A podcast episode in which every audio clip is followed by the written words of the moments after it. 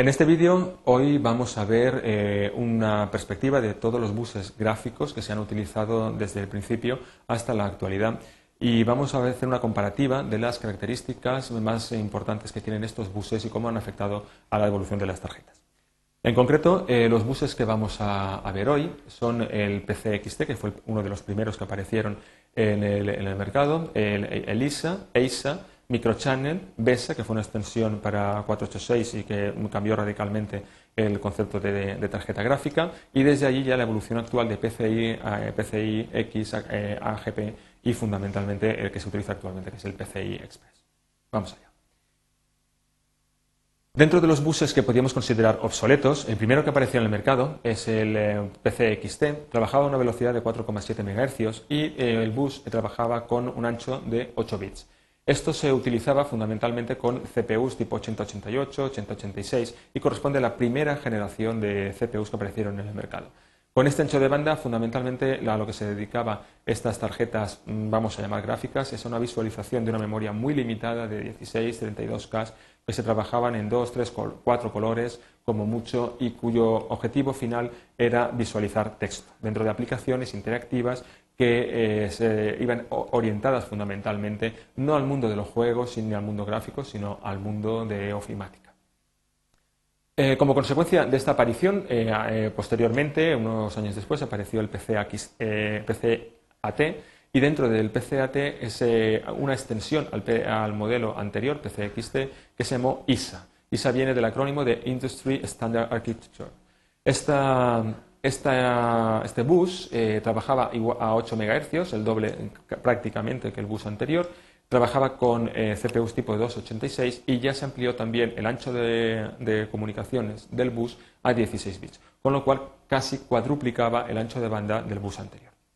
Aún así, este bus eh, rápidamente, con las primeras apariciones de las tarjetas Hércules, de tarjetas CGA, EGA y demás, eh, rápidamente quedó obsoleto, hubo que pasar a otro que aumentaba no la frecuencia de trabajo, sino el ancho de, banda del bus, Podéis observar aquí cómo al bus este que aparece aquí, que es esta zona, se le añade otro eh, apéndice adicional para dar soporte a 16 bits de, comunicaciones. De forma que con más o menos con, el mismo, con la misma frecuencia de reloj pasamos a 32 bits, es decir, multiplicamos por 2 este ancho de banda. Bien, siguiendo eh, con, los, buses obsoletos, eh, una respuesta de IBM fue sacar el microchannel, que trabajaba a una velocidad superior a la, a EISA, a 10 MHz, y que era propietario, de forma que los PCs crónicos no podían replicar esta, tecnología e intentó de alguna forma IBM quedarse con una parte sustancial del mercado. Rápidamente este bus pues, fue desechado y se quedó únicamente en el mundo IBM y eh, con el paso del tiempo apareció el estándar BESA. El estándar BESA viene asociado siempre a la tecnología de Intel 486 y era básicamente una extensión del patillaje de este micro que se enviaba a las tarjetas gráficas. Trabaja a 33 MHz, que era la frecuencia eh, del 486, y con 32 64 bits. Inicialmente partió con 32 y posteriormente se amplió en un intento de ganar eh, terreno a PCI, se amplió a 64 y es el primer bus local que aparece en el, mercado. Es decir, un, un, bus de comunicaciones que solo se utiliza para temas gráficos y que solo aparece uno en cada ordenador. El resto de buses eran buses EISA o ISA. Aquí tenéis la tarjeta donde aparece eh, una, conexión parecida a la EISA y una extensión que es la que permitía pasar estos 33 MHz y 64 bits. Dentro ya de los buses que no son obsoletos aparece el Peripheral Components Interconnect, es decir, el bus PCI, este bus era un bus genérico que se empleaba eh, para conectar cualquier tipo de tarjeta, aunque si bien inicialmente eh, fue desarrollado para las tarjetas gráficas, dado que su elevado ancho de banda de comunicaciones eh, exigía que buses que no degradaran las prestaciones gráficas de estas tarjetas. Este, este, bus son de 32 64 bits, trabaja entre 33 y 66 MHz y esto da un ancho de banda máximo de 533 MB por segundo. Eh, sustituyó a BESA eh, a medida que los Intel 486 fueron desapareciendo y en cuanto eh, se introdujo la gama Pentium, básicamente BESA desapareció y el sustituto fue PCI hasta la actualidad. Sustituyó los puertos ISA y actualmente se utiliza pues, para todo tipo de tarjetas, es decir, para tarjetas de red, para tarjetas de audio, para modems o para entornos monitor de eh, ofimática o publicidad, en los cuales en estos entornos multi-monitor pueden aparecer distintos aspectos de una misma realidad, eh, pues para publicidad o para tener navegador en un sitio, para tener eh, comunicaciones en el otro, para tener alguna ofimática en el tercer monitor, etc. Unas extensiones al bus PCI es el PCI X, que es una mejora de la especificación del bus PCI a 64 bits eh, de ancho de, de palabra de comunicaciones y 66 MHz. Las mejoras fundamentalmente vienen eh, por un incremento de la capacidad de comunicación de este bus, de forma que se pasa eh, el PCI 133 al 266-533, que es la frecuencia de trabajo de, estas, de este bus, y como trabaja con 64 bits, es decir, 8 bytes, 8 bytes multiplicado por esta frecuencia de reloj dan los 4,3 gigabytes por segundo de ancho de banda que permite este, este, bus. Actualmente está en fase de diseño la versión 1066 que duplicará este ancho de banda. Una solución eh, intermedia, eh, como una transición de tecnología hasta encontrar unos buses de más capacidad, fue el bus AGP. Realmente el bus eh, AGP no es tanto un bus, sino un puerto específico que se emplea dentro del bus PCI. Entonces, este puerto gráfico avanzado, Advanced Graphic Port, es un puerto específico diseñado solo para tarjetas gráficas dentro del bus PCI tiene una interfaz añadido, en la versión 2.1 de este, de, este, de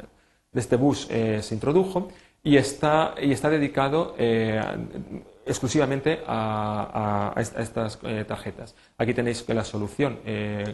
la forma en que se conecta a la placa base y tenéis también la posibilidad de compartir memoria, es decir, la placa base puede utilizar memoria del bloque central del ordenador y al revés, es decir, el